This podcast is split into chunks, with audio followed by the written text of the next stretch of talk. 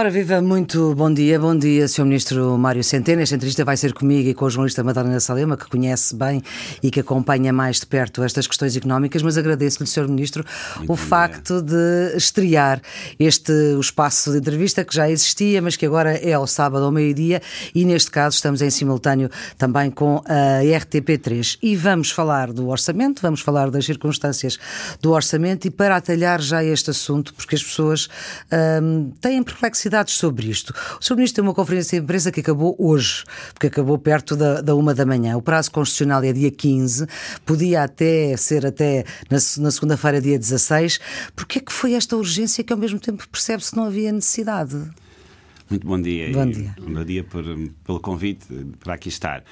Não houve nem nenhuma urgência, eh, nem eh, nada de particularmente extraordinário no dia de ontem, eh, a menos de ter que se concluir um documento hum. que nos últimos dias tem sido elaborado em contínuo por uma enorme equipa no Ministério das Finanças que tem feito juntar os dias uns aos outros. Eh, foi um trabalho que terminou eh, Portanto, dentro não, do prazo. Não dorme como deve ser há, há meses? E há quem, dizia, há, quem, diria isso? Há, quem, há quem tenha até menos horas de sono do que eu. Sim. É um trabalho, estava, estava a dizer, muito, muito detalhado, que reúne contributos de um enorme, uma enorme, enorme equipa. Uh, hum.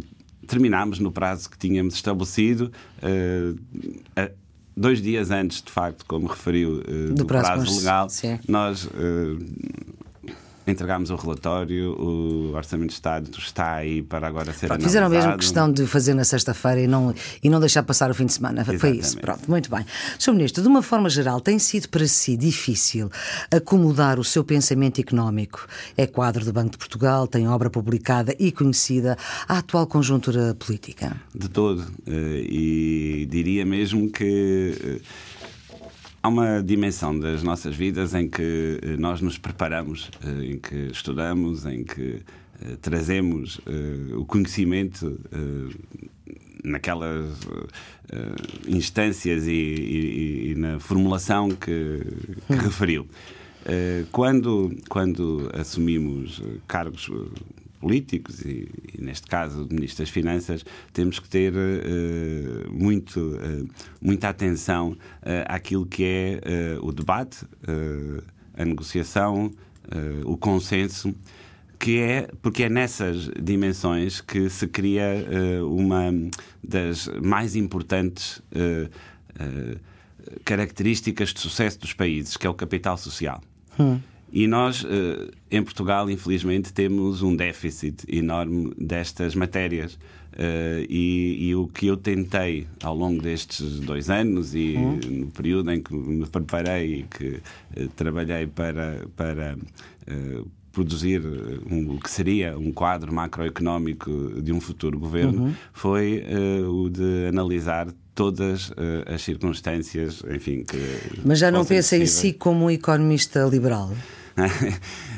Nós, uh, a palavra liberal é uma palavra. Uh, sim, mas na economia, de, sim. Difícil econ... de conjugar, sim. em particular em Portugal. Mas não, não, entrando nesse debate, que daria uma hum. outra conversa. Certo, certo. Uh, e não é que eu não estivesse disposto a ela, mas certo. centrando, já vamos à outra, centrando já vamos, já a sua referência sim. naquilo que é a prática económica uhum. e de política económica deste governo, nós temos muito claro a necessidade de ter uma atitude reformista sobre aquilo que permita uh, o país produzir mais, mas também é preciso que essa uh, prática reformista se junte uh, à dimensão do retorno para todos aqueles que intervêm na economia portuguesa, todas as famílias, as empresas e o próprio Estado, hum. para que se crie um conjunto harmonioso eh, de política. Sr. Ministro, o que eu gostava de perceber, para utilizar outra linguagem talvez mais clara, é assim: o Mário Centeno, Ministro das Finanças de hoje, é mais à esquerda que o Mário Centeno, economista, que passou a ser Ministro das Finanças a partir de 2015. O Mário Centeno, economista, uh, defende uh, um sistema Por exemplo, de proteção... não defende o aumento do salário mínimo. E desde que é ministro já subiu qualquer coisa como uh, eh, 15%, mais não, ou menos. Se, se, ou vai subir, se a legislatura for até. Nós, nós podemos Sim. ler aquilo que foi escrito pelo Mário Centeno, economista, e perceber, por exemplo, hum. que uh, o Mário Centeno, economista, entende que há uh, uma necessidade óbvia de haver regulamentação sobre salários mínimos e que o salário mínimo tem que crescer em consonância com, com a produtividade dos uhum. países porque se não for assim e se estivermos num período muito longo de crescimento do salário mínimo que não seja acompanhado por ganhos de, de produtividade, podemos criar problemas uh, no mercado de trabalho. Mas uh, faço notar que, por exemplo, em 2016, os últimos dados do INE uh, comprovam que a produtividade em Portugal em 2016 cresceu acima de 2,5%. Coisa que não acontecia há algum tempo. Exatamente. E hum. os salários em Portugal em 2016 cresceram alinhados com esta produtividade. E, portanto, Mário Centeno, economista, diria, uh, na figuração que me está a colocar, ao Mário Centeno, uh, uh, Ministro das Finanças, que estás a fazer um bom trabalho. Muito bem. Este é um orçamento que o senhor entende que o país precisa ou é o orçamento necessário para manter a estabilidade desta solução governativa? Nós só podemos fazer orçamentos que o país precisa. Uh, preciso. É, é essa, uh, é essa a política do governo, foi essa a política que desenhámos no programa de governo. As medidas que estão uh, escritas neste Orçamento de Estado são medidas que nós consideramos essenciais para a fase corrente de desenvolvimento económico e social de Portugal. é um orçamento que aposta na, na proteção social, eh, que foi muito, uh, que foi muito uh, estigmatizada ao longo de muitos anos. foi, é um orçamento que aposta nas empresas, num conjunto de medidas muito importantes de apoio à capitalização das empresas, que continua a estabelecer as pontes e as condições para a estabilização do sistema financeiro, uhum. sem o qual Portugal não vai conseguir competir numa Europa que não está propriamente integrada do ponto de vista financeiro. Aliás, é uma das questões que temos levantado recorrentemente na discussão europeia, é a fragmentação do sistema financeiro. E isso uhum. prejudica países como Portugal. E, portanto, nós temos que olhar... Mas para me responder à minha pergunta, é o que precisa e que sustenta a atual maioria a política faz parte de todos nós, do, do enquadramento Ou de uma seja, democracia e, portanto, nós. Se quiser, temos... eu posso perguntar de outra maneira. Uh, se não fosse necessário o voto favorável do PCP e do Bloco de Esquerda e dos Verdes para este orçamento, uh, quais eram as medidas que não constavam nele? Isso é um exercício difícil, porque, porque, é, um é preciso, não é? É preciso o voto deles. É um exercício de contrafactual difícil, mas hum.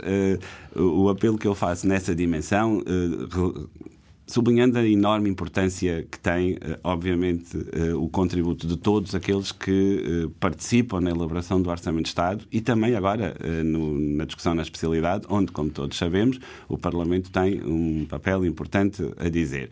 Mas se olharmos para aquilo que é o programa de governo, uhum. estas medidas que estão neste Orçamento de Estado estão Conforme totalmente enquadradas no programa de governo. Uhum.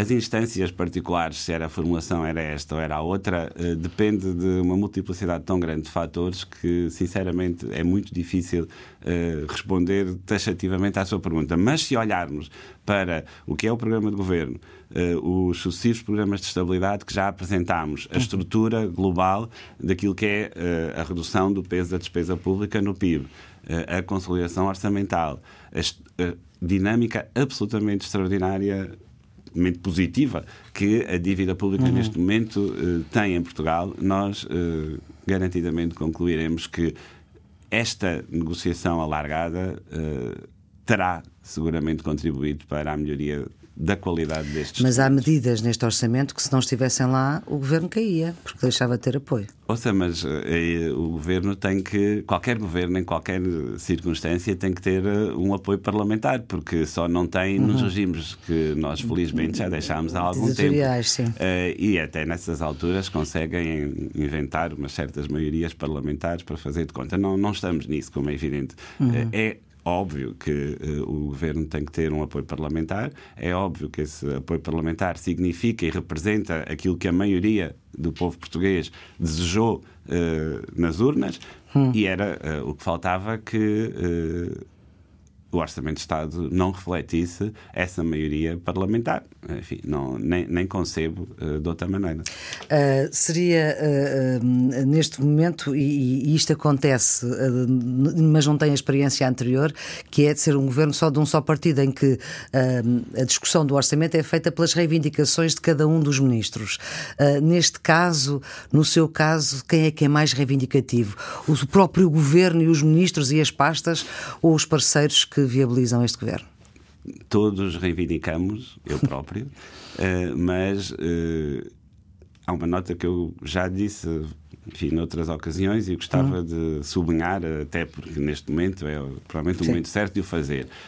Todos, uh, mas todos à volta das mesas em que temos negociado, e são múltiplas de facto, desde sindicatos, partidos com assento parlamentar, uhum. no governo, todos uh, têm a perfeita noção da responsabilidade que os portugueses atribuem a este governo para continuar a melhorar a credibilidade da República Portuguesa, do hum. rating da sua uh, dívida, para que todos possamos pagar menos pelo financiamento que temos falta, sem o qual não conseguiríamos viver. E esta, este sentido de responsabilidade, eu posso hum. transmiti-lo e ser testemunho disso, é está presente em todas estas uh, discussões. Uhum. Pode, pode parecer surpreendente uh, para quem considere que, na verdade, uh, a discussão de um orçamento é quase que semelhante a um banquete. Eu não encontrei. É um banquete. É um banquete, sim, onde uhum. todos nos sim, vamos sim, servir. Sim. Eu não encontrei nas discussões que tenho tido e nos debates internos uhum. e de negociação nenhuma uh, posição compatível com esta leitura. O que, obviamente, uh, uh, me apraz, uh, dada as minhas responsabilidades específicas na área financeira deste governo, e, de outra maneira, eu acho que os portugueses não iriam compreender uhum. não assim. Este é também o primeiro orçamento que foi atravessado por umas eleições. O que eu lhe pergunto é se havia um orçamento até o dia 1 de outubro e há outro depois do dia 1 de outubro. Não, verdadeiramente não. Enfim, o país esteve bem, eh, concentrado uh, numa. umas eleições autárquicas, autárquicas muito uhum. relevantes. Os partidos, obviamente, tiveram as suas forças viradas para, essa, para esse processo. Uh, nós começámos uh, há muito tempo uh, todos os debates e preparatórios do Orçamento de Estado, eles foram decorrendo. Mas quando... o resultado das eleições, a minha pergunta era: essa o resultado das eleições não fez não. mexer naquilo que estava previsto não. no Orçamento? E as, e as alterações que houve posteriores não, não, não decorrem disso? Eu insisto, era, é comparar o quadro orçamental que apresentámos ontem com o quadro hum. orçamental que estava projetado no Programa de Estabilidade uh, de Abril para percebermos uma total continuidade uh, de políticas uh, e de equilíbrios orçamentais, porque um, um orçamento faz de equilíbrios. Uhum. Não há nem vencedores nem vencidos, à mesa das negociações há um conjunto de equilíbrios que têm que ser uh, transmitidos para quem, vai, para quem este orçamento vai afetar as vidas, que são todas as empresas e todas as famílias portuguesas. Uhum. E isso é muito importante para elas. Sr. Ministro Mário Centeno, já disse que este orçamento não é eleitoralista. Esta palavra foi colocada no léxico político esta semana pelo Presidente da República. Eu pergunto-lhe se compreende o apelo que ele fez, ou o alerta, melhor dito, de, num ano de eleições, que é o ano 2019, que há duas eleições, as europeias, de certeza, e as legislativas, se a legislatura for até ao fim. Um, como é que compreende os alertas que ele fez, o apelo ao bom senso, o apelo ao realismo? Eu penso que o Sr. Presidente estaria a referir-se de facto uh, ao ano 2019, não a este orçamento uhum. propriamente dito. Uh, e, e uh, não tendo ele que o fazer, enfim, decorre das afirmações que o Governo e que eu próprio temos feito sobre uh, aquilo que é o rigor, a responsabilidade e a necessidade de garantir que este trajeto que tem reposto Portugal numa, num nível uh, que não conhecia já há muitos anos, eh, de credibilidade e, de respeito. Mas, portanto, não há razões para o Presidente da República estar preocupado. O Presidente da República não sei se referiu necessariamente uma preocupação, mas. Apelou ao realismo a, e ao bom senso. A, a é suposto que não haja realismo nem bom senso, não é? enfim, a política orçamental do governo está muito claramente delineada uh, desde o, o, programa de governo, onde havia, aliás, números para todas estas dimensões orçamentais. Uhum. Uh, reiterada em todos os programas de estabilidade e, felizmente, felizmente para o país, até aqui cumprida. Uhum. Eu acho que esta é talvez a novidade que temos e que todos e que nos agrada a todos. O país tem cumprido. Isso permitiu-lhe retirar do horizonte uh, tormentas que, que, se avizinhavam, uhum. suspensão dos fundos, a não saída do PDE, uh, procedimento de déficit excessivo. por déficits excessivos, a saída do lixo? A suspensão dos fundos, a não saída do lixo, que agora uhum. se tornou finalmente uma realidade. Uh, este é o caminho.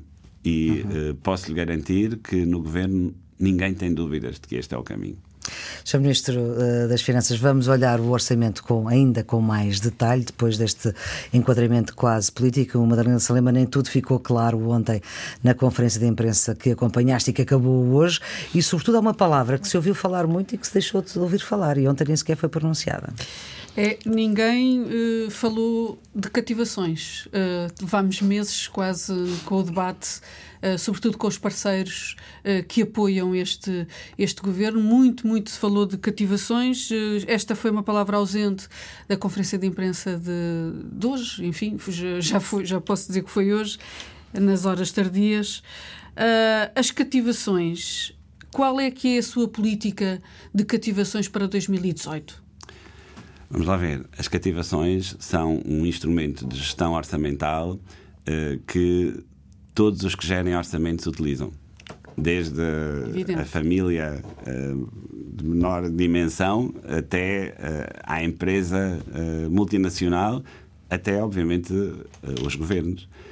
As cativações, sendo um instrumento de gestão orçamental, são absolutamente cruciais para o sucesso da gestão orçamental, que é uh, um ato administrativo do Governo. Ou seja, o Governo tem uma autorização da Assembleia da República que define tetos de despesa. Essa despesa é justificada através das políticas que são inseridas no, no, no Orçamento de Estado e depois o Governo tem uh, a responsabilidade de gerir, de executar o Orçamento de Estado. E, nesse sentido, uh, não concebo nenhum uh, orçamento de Estado que não tenha uh, um instrumento de gestão desta natureza. Portanto, vamos continuar a ter cativações. Talvez não naquele montante. Não é possível existir um orçamento de Estado que não tenha este instrumento, é o que eu digo, e não, não, uhum. não consigo sequer conceber de outra maneira. Mas uh, o clamor uh, sobre as cativações, felizmente. Veio muito da esquerda também. Felizmente substituiu o clamor que existia anteriormente de orçamentos retificativos de derrapagens orçamentais, de procedimentos por déficits excessivos. Eu tenho a certeza que todos, todos, e quando eu digo a certeza, eu digo poucas vezes esta palavra, preferem rimar a palavra cativação, a rimar a palavra orçamento retificativo, a rimar a palavra derrapagem orçamental ou sanções. Isto não é, um, não é uma afirmação política, é uma afirmação do Ministro das Finanças temos todos que eh, pugnar pela transparência da execução orçamental. Por isso, as cativações são publicadas em lei. É a lei, quer a lei do Orçamento de Estado, quer o decreto-lei de execução orçamental, que definem as cativações.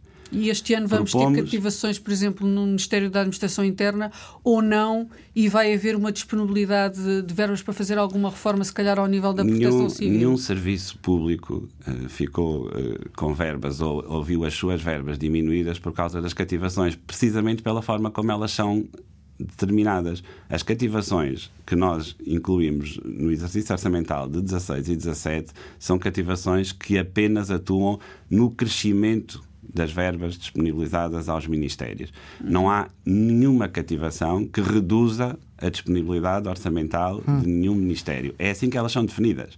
E, portanto, essa questão não se põe.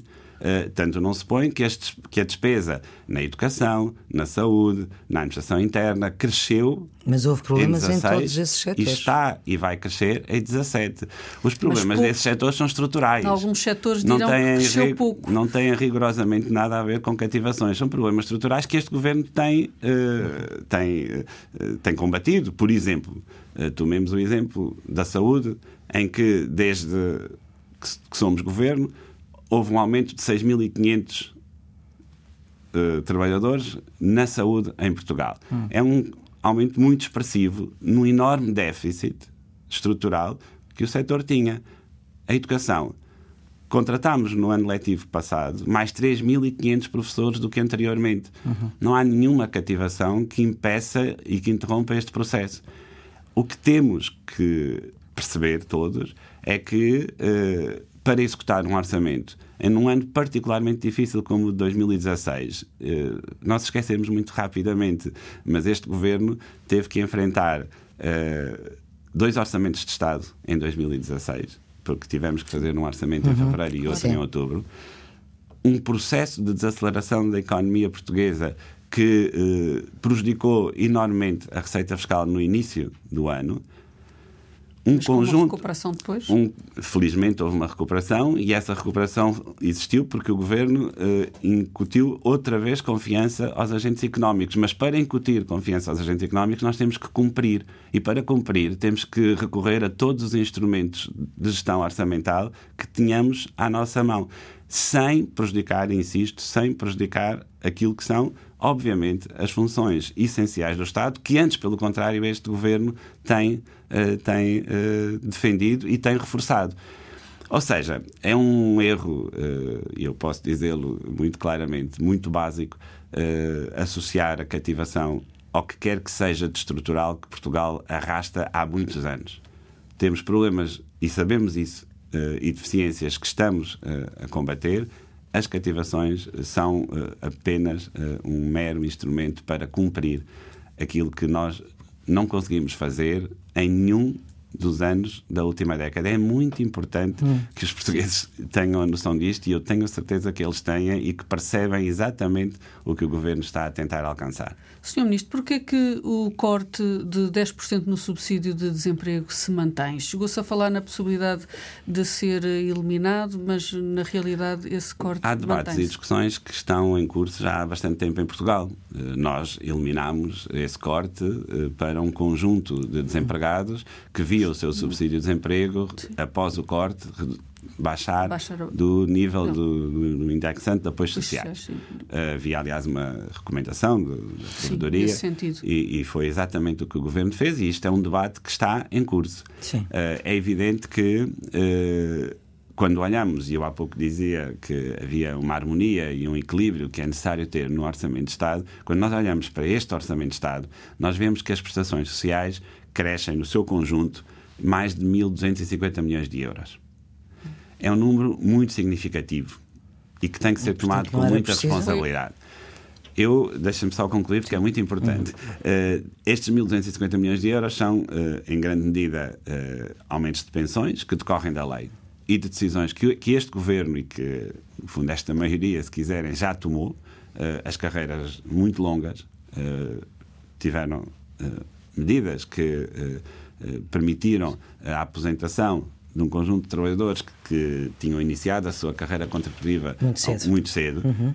É, uh, uh, se quiserem usar um conceito de justiça, uma, eh, algo que, uma reparação geracional que o governo entendeu que era necessário Aquelas fazer. pessoas começaram a trabalhar com 12, com, com 12 13, 14, 14 anos, anos uh, no tempo em que não havia Assembleias da República uhum. e em uhum. que as famílias portuguesas tinham que tomar decisões muito Mas em relação a este corte de 10%? Mas, uh, e, e, portanto, é, sim, eu, eu, percebo, mas é que é muito importante entender o conjunto. Claro. Uh, e, e, portanto, temos, temos uma pressão adicional sobre a despesa, a despesa social que está totalmente totalmente assumida uh, no Orçamento de Estado. Para além das pensões, há. Uh, Portanto, 300... houve outras prioridades. Posso... Houve outras prioridades para incluir nesta fase da negociação do Orçamento de Estado. Uh, e essa é a mensagem que o Governo decidiu e, uh, passar, uh, em termos daquilo que é o, este equilíbrio. A discussão na especialidade vai decorrer. Uh, eu, obviamente. Fica aberto acredito, para a especialidade esta ideia? Acredito que vão, seguramente. Sim. Não, mas esta é esta. Muitas, esta eu, eu, eu, eu tenho a certeza que, que muitas propostas irão aparecer na especialidade. Hum. Aquilo que nós temos que entender do conjunto das propostas da especialidade é que este equilíbrio que garante eh, uma determinada trajetória eh, para as contas públicas portuguesas não seja alterado. Obviamente, posto em causa.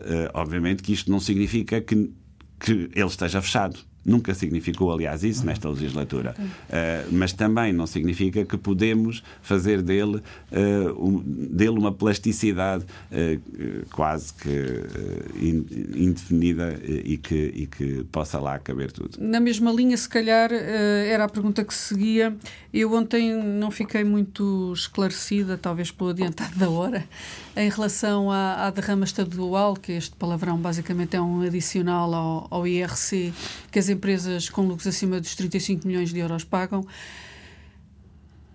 Não está no documento, mas foi ou não acordado com o PCP de que pode vir a integrar já no debate da especialidade? Nós, uh, nós uh, não achamos que. Uh, a composição de um, a elaboração do orçamento possa ser feita com essa visão de ora agora pões tu, ora agora ponho eu, ora agora põe o governo, ora agora tira alguém. É porque normalmente quem tira é sempre o Ministro das Finanças. não, só esta, não só esta visão de como se elabora um orçamento me põe numa posição uhum. difícil, uhum. Uh, como, uh, sinceramente, se eu reportar à expressão capital social, não é assim que se acumula capital social numa sociedade. Hum. Os consensos são absolutamente cruciais. E os consensos são independentes de quem propõe o quê. Porque não há consensos se no final não, não, não congregarmos todos para um equilíbrio, para uma situação em que nos revemos. Mas o que é que vai e, acontecer? Portanto, e, portanto, a derrama, eh, a derrama do IRC eh, é uma outra medida de que se tem falado. Uh, que, tem, uh, que tem um impacto, aliás, positivo uh, na receita fiscal no momento em que é, em que é tomada, terá consequências posteriores que podemos sempre todos analisar, não é neste momento isso que importa. o que eu acho que é importante é.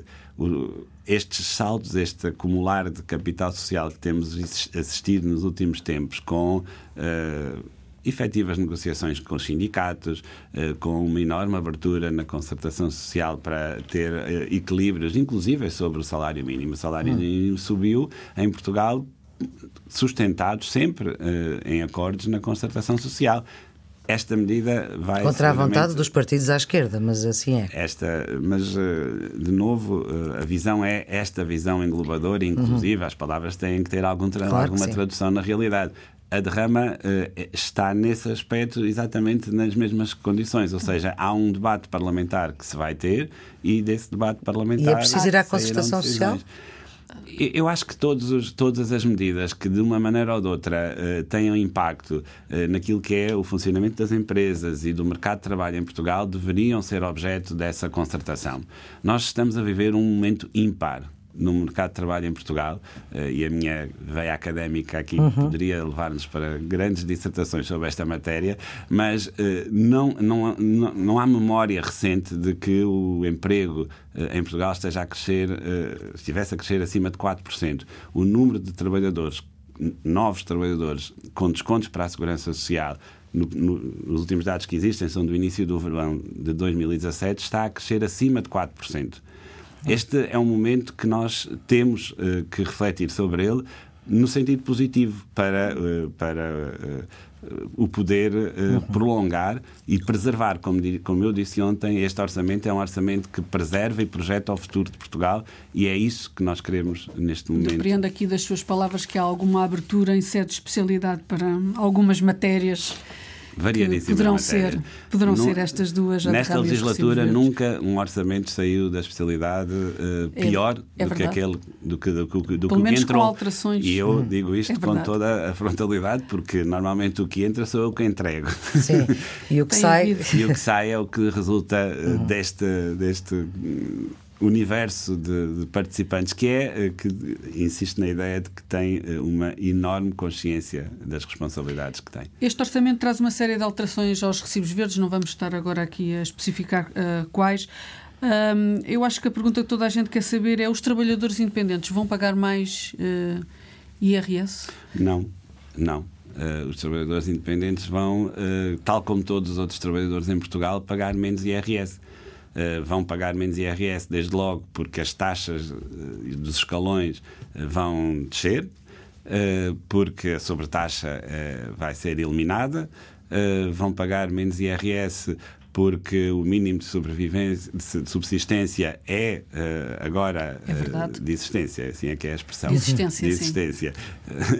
agora é Vai alargado pela verdes? primeira vez aos recibos verdes. Isto é uma medida de um impacto enorme para, principalmente para os trabalhadores que são verdadeiros falsos recibos verdes. Porque uh, uh, aquilo que é a realidade dos recibos verdes é muito diferenciada. Diversa, diversa. Há recibos verdes que são recibos verdes porque as profissões que desempenham são, aliás, não existiriam se não existisse esta forma uhum. mais Funcionam flexível assim. de, de, trabalho, mas outros não. Outros são falsos recibos verdes. Aliás, aí também o Mário Centeno Académico escreveu algumas coisas Exatamente. sobre esta matéria e, e, sobre o que significa a precariedade de negativo para, uh, para então... o mercado de trabalho. Mas, uh, e portanto, estes vão pela primeira vez ser uh, englobados nestas matérias. E depois há um conjunto de alterações para dar transparência ao sistema fiscal que, obviamente, abrange também os recibos verdes e apenas nesta ótica de transparência e de prestação de contas. Porque ninguém entende que um contribuinte possa ter acesso a uma dedução automática sem prestar contas. Que era o que nós, acontecia nós, até era o que agora. acontecia. É só essa alteração que está a ser feita. Os limites dessa dedução não foram alterados. Uhum. E depois também há uma outra alteração, que eu diria quase que histórica, para uh, os recibos verdes, que é, uh, para os rendimentos da categoria B, que é uh, a não penurabilidade do, dos seus rendimentos. Totalidade. E, portanto, não consigo entender nenhuma das afirmações que são feitas. Portanto, o, o ministro Mário Centeno, se fosse um trabalhador independente, estaria tranquilo nesta Exatamente. matéria. É isso. Sim, é. É, é essa coisa. Um, Senhor Ministro, tem sido uh, colocada a questão de que este uh, orçamento tem impactos em 2019, tem custos que se vão fazer sentir muito em 2019. Uh, há aqui, de alguma forma, uma transferência de custos orçamentais para daqui a dois anos? Não. Uh, há uh, a assunção uh, de, de, uma evidência de que algumas das matérias que temos em mãos são incomportáveis orçamentalmente apenas num ano, principalmente porque elas visam repor situações que se geraram ao longo de muitos anos. Sim. Eu vou dar um uhum. exemplo de que ainda não falámos aqui das carreiras. Uh, aliás, já estava no programa eleitoral do PS, no programa do governo. O descongelamento e de novo, de, em todos de, os das carreiras da função pública. E, novo, e, e, para começar. Mas era quatro anos, aquilo que inicialmente se tinha. Nós tínhamos quatro anos nessa matéria porque não tínhamos a conta feita. Sabíamos hum. que o montante que se poderia ter que dedicar a esta matéria variaria entre 600 milhões de euros e uh, um número próximo dos 800 milhões de euros. E, portanto, tínhamos estabelecido uh, uma regra de 4 anos, diz bem, 200 milhões de euros em cada ano, para acudir a esta, a esta medida. A verdade é que, feitas as contas, nós conseguimos fazer que o custo se reflita em 3 anos. Nos próximos 3 anos. E, melhor ainda, que todas as decisões sejam tomadas nesta legislatura. Hum. Ou seja, no final da legislatura, para os. Não direitos, deixar nada para quem há de vir. Exatamente, para não deixar esse peso de decisão uhum. para Exatamente. quem há de vir. E, de novo, isto, esta medida, nesta dimensão, 200 milhões de euros, estava prevista no programa de estabilidade. Para os três anos onde ela Sim. vai, de facto, ter expressão e não era possível uh, fazer de outra maneira. Aliás, uh, este seria provavelmente o último ano uh, em que esta medida poderia ser congelada. Porque o volume de obrigações e de responsabilidades que o Estado tem assumido para com estes trabalhadores, porque todos os todos os uh, orçamentos de Estado entre dois, 2011 e 2017 uh, garantiram aos trabalhadores estes direitos. Uhum. Só não garantiam, sim, sim. era uma forma de os repor. O, o pagamento. E a dimensão destes direitos assume já hoje uma expressão financeira tal que, se esperássemos mais tempo, provavelmente a situação que os governos futuros uh, teriam que enfrentar uh, obrigaria a medidas um pouco mais drásticas uh, e, e, e, infelizes, obviamente, face uh, às expectativas uhum. destes trabalhadores. As carreiras são absolutamente cruciais numa empresa, numa organização. ter as carreiras congeladas. E disse, já disse que isso era uma reforma. E isto é uma reforma. Porque, por si mesmo. Exatamente. Porque, e insisto, aumenta aquilo que são as condições, melhora as condições de trabalho, os estímulos, os incentivos. Uhum e, portanto, a produtividade uhum. dos trabalhadores. Mas, mas Sr. Ministro, uh, nesta ideia dos riscos, da transferência dos riscos para 2019, qual é que é o grau de resiliência da nossa economia se houver um abanão externo, se houver uma crise, por exemplo, em Espanha, e agora a questão da Catalunha, uh, e com Espanha a desacelerar, o Brexit, uh, nós somos suficientemente fortes e resilientes para não termos que estar a falar na possibilidade deste abanão de haver um novo resgate, o quinto? Maria Flor, nós nós estamos hoje mais resilientes do que estávamos há um ano e seguramente mais resilientes do que estávamos há dois anos. Hum. Porquê? Porque temos a dívida numa trajetória de descida, temos o sistema financeiro estabilizado, foi necessário capitalizar a Caixa Geral de Depósitos, foi um enorme investimento público. Falamos muitas vezes de investimento público e esquecemos o esforço uhum. que o Estado, enquanto proprietário, acionista da Caixa Geral de Depósitos, fez na sua capitalização, resolvendo seguramente erros do passado, mas também as consequências de uma crise financeira que ninguém pediu. Sim. E, um, e temos. Uh, um saldo orçamental e o saldo estrutural a cair todos os anos. Hum. Eu relembro-me que de, em todos os anos desta legislatura o saldo estrutural tem vindo a cair. Uh, e isto reforça a resiliência uh, também da administração pública para uh, resistir. Mas, portanto, não podendo prever o futuro, em termos da resiliência. Estamos melhor. Estamos melhor. Não estamos a salvo de tudo. E, portanto, temos que continuar porque, obviamente, nós antecipamos que o ciclo de taxas de juros baixas possa Terminar. vir a inverter-se um destes uhum. dias. Enfim, Tem alguma previsão podemos, para isso? Eh, seria totalmente ilegítimo, até mesmo que Sim. o Mário Centeno, economista, tivesse, tivesse. Centeno, ministro das Finanças, eh, desse o que quer que seja sobre afirmações Pronto, sobre uma, uma tentativa. Pronto, bem, boa, boa, tentativa. Vamos nos manter então no, no, no campo de cada um. E então, uh, mas vai inverter-se, não tenho a menor dúvida sobre isso, e o Ministro das Finanças sabe disso. E, portanto, tem que garantir que os indicadores uh, financeiros do Estado, uh, que, que é o agente uh, mais relevante para estas matérias dentro de um país, uhum. estejam, estejam sintonizados com estas exigências. E, portanto, quando nós projetamos um déficit orçamental de 1%, 1%. De 0,5% para o final da legislatura. É evidente que o país hoje está muito melhor preparado para, eh, eu diria, eh, flutuações cíclicas normais. Mas com esse, com esse justamente com, com esse déficit de 1% para 2018, Uh, o passo seguinte agora, e, e uma vez que uh, mais cedo ou mais tarde as taxas de juros vão, vão começar a subir, o passo seguinte é assumir uma redução uh, da dívida e fazer disso uh, um desígnio nacional da dívida pública? A redução da dívida já se está a concretizar. Já, mas, mas teremos aqui, temos aqui um longo caminho a fazer. Temos, que outros também já percorreram.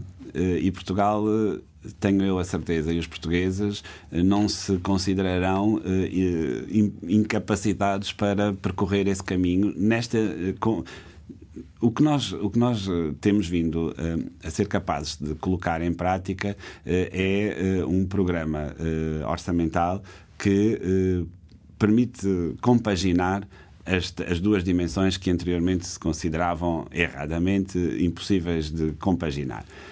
Outros países na Europa, eu cito sempre o exemplo da Bélgica. A Bélgica, em 1995, tinha exatamente o nível de dívida que nós tínhamos o ano passado. Hum. Uh, e 130. 130 e poucos por cento, 130,8, não sei exatamente a décima, mas era 130, sim, é uma boa referência. E a Bélgica, entre 1995 e 2007, reduziu a dívida para uh, um nível de 85%. Esta redução fez-se, no caso da Bélgica, com saldos primários positivos próximos de 6%. Porquê? Porque as taxas de juros na altura eram mais altas, mas a inflação também. Nós não temos a ajuda da inflação, provavelmente quando as taxas de juros, quando as taxas de juros começarem a aumentar, provavelmente a inflação também estará presente. Neste momento não temos essa ajuda, mas Mas temos pressa em fazer este caminho antes que as taxas de juros comecem Seguramente, e mais importante, e agora vem o académico outra vez, o que nos mostra os estudos académicos é que mais importante para o impacto no crescimento do que o nível da dívida é a trajetória. E desde que a trajetória da dívida seja de decrescimento e de decréscimo e de, eh, de um decréscimo sustentado, reduz-se muito eh, a sensibilidade, o impacto que estas questões têm para os nossos financiadores. Quando, nós, quando um investidor compra dívida, é como, imagino que é como se estivesse a comprar qualquer outro bem, qualquer outro ativo. Eh, Se começa a haver muito desse ativo, este ativo deprecia, Sim. desvaloriza, não é? E, e- e, portanto, quem o quiser vender vai ter mais dificuldade. Ahm, e, quem, e quem coloca dívida no mercado, neste caso, é Portugal. Ah, e, portanto, saber-se que, face à sua capacidade produtiva, que é o produto interno bruto, ah, nós temos cada vez menos dívida, isto reforça eh, a confiança em, de quem investe neste ativo e eh, está disposto a pagá-lo a um preço mais barato, que é a taxa de juros que nós pagamos.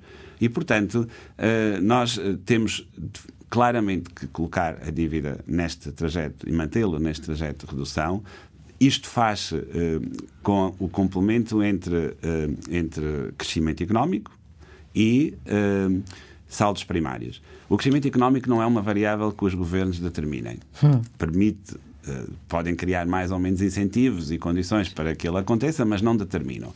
O saldo primário eh, tem uma- um lado que é o lado das despesas e a despesa pública em porcentagem do PIB tem que ir temos reduzindo. este caminho então para fazer Sr. Ministro. para ser acelerado. Ainda mantém, o governo ainda mantém a ideia de que eh, já foram as eleições alemãs, eh, de colocar no plano europeu a questão da renegociação da dívida portuguesa em discussão. Nós eh, nunca afirmámos que tínhamos intenção de colocar essa matéria Mas se no fosse plano colocada, europeu, que- mas estamos, obviamente, interessados em que as, as instituições europeias, as diferentes Uhum. instituições financeiras e monetárias europeias, se evoluam num sentido de reforçar eh, as condições que os Estados têm eh, para fazer face a essas obrigações. Eh, e, portanto, há um conjunto de matérias, seja na União Bancária, seja na União de Capitais, seja mesmo no desenvolvimento do, daquilo que é um mecanismo de estabilidade eh, eh, europeu, para algo mais consistente na, na ajuda e na intervenção eh, de- dos Estados, que eh, obviamente o Governo defende, e nesse contexto podem existir soluções eh, de eh, gestão da dívida eh, distintas eh, daquelas que existem hoje, porque reforçam Mas neste momento isto é uma preocupação para o governo ou não é? o desenvolvimento destas matérias que eu acabei de dizer, sim. Uhum. Eh, a inclusão do tema reestruturação da dívida neste contexto. renegociação. Não. Ou renegociação da dívida neste contexto Uhum. não é uma matéria de, eh, que esteja no topo da agenda, mas, eh, insisto, ela decorre, Uhum. condi- essas condições decorrem do que se evoluir nestas Muito bem. matérias. Sr. Ministro, para a semana uh, ficava também. uh, pensa que é possível ficar uh, resolvida, arrumada a venda do novo banco, a Lone Star? Temos confiança que sim. Todos os passos que têm sido dados, o último dos quais a aprovação pela Comissão Europeia eh, dos, do- daquilo que são eh, as obrigações eh, que temos perante esta operação foram eh, passos decisivos. Uh, toda, do, do lado, digamos assim, da instituição Novo Banco, uh, a troca de dívida, uh, o contrato que existe entre o Fundo de Resolução e uh, a Lone Star, que é o comprador, uh, está tudo alinhado para que assim seja. Uhum. Estamos já na nossa reta final da nossa conversa. Este ano foi um bocadinho complicado para si. Passou, eu vou passar a expressão, de besta bestial, do caso Caixa, uh, o Ronaldo do, do Eurogrupo, a receber elogios do antigo Ministro das Finanças alemão. Eurogrupo, se for o caso, aceita.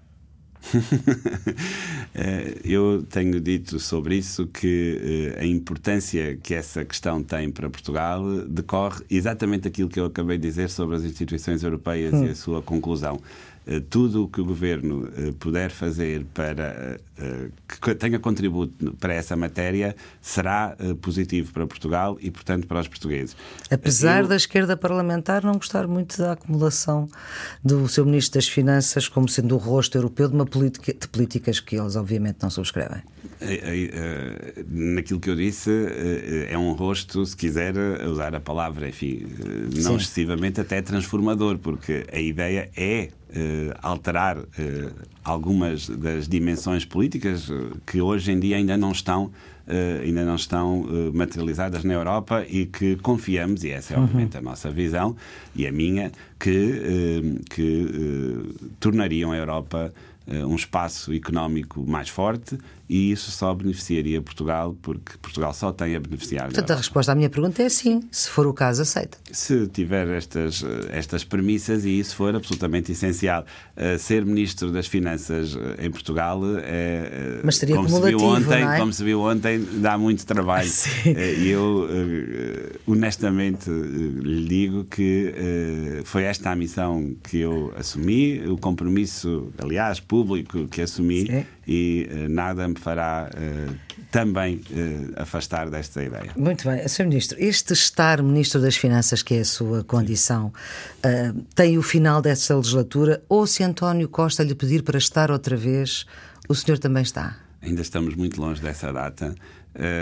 eu assumi este compromisso, foi sempre assim que fiz, em todos os compromissos que fui assumindo, e é deste só que eu consigo falar desta legislatura. Desta legislatura. Não consegue prever uh, se uh, esta legislatura for renovada uh, com, com esta maioria ou com, ou com o Partido Socialista sozinho, não consegue prever se António Costa lhe renovar o convite, queira ficar, queira continuar a estar entraríamos aqui numa outra conversa que Sim. duraria muitos minutos, eu tenho eh, da, da vida pública eh, uma visão de limitação do tempo que todos devemos dedicar a essa vida pública nestes cargos é uma visão minha, uhum. apenas minha, não debatida com ninguém, neste sentido prático do termo, uhum.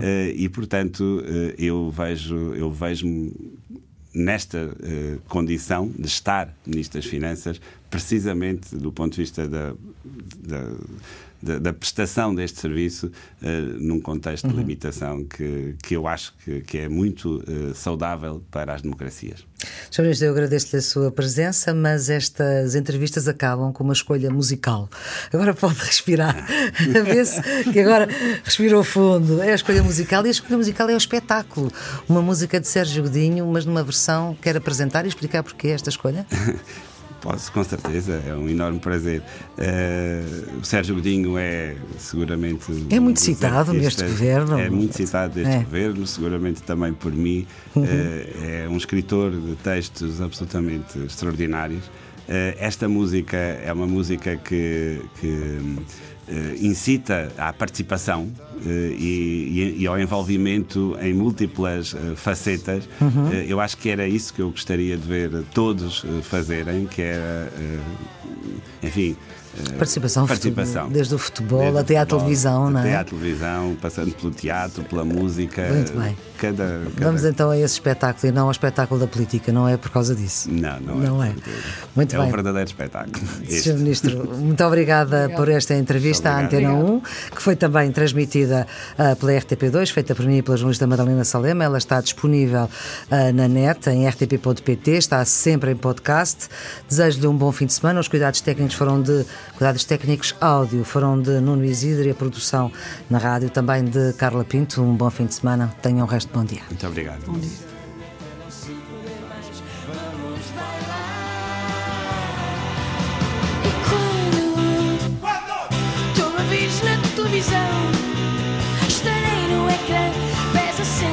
chão a fazer publicidade. Mas desta vez da verdade, mas desta vez da alegria de duas mãos agarradas, mão a mão, dia a dia.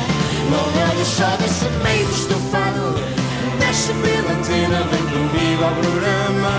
Vem falar gente, gente que se chama, até não se poder mais. Vamos cantar. E quando a minha casa fores dar, vem devagar e apaga-me a luz, que a luz desta ribalta às vezes não me seduz, às vezes não me faz falta, às vezes não me seduz, às vezes não me faz falta, às vezes não me seduz, às vezes não me faz falta, às vezes não me seduz.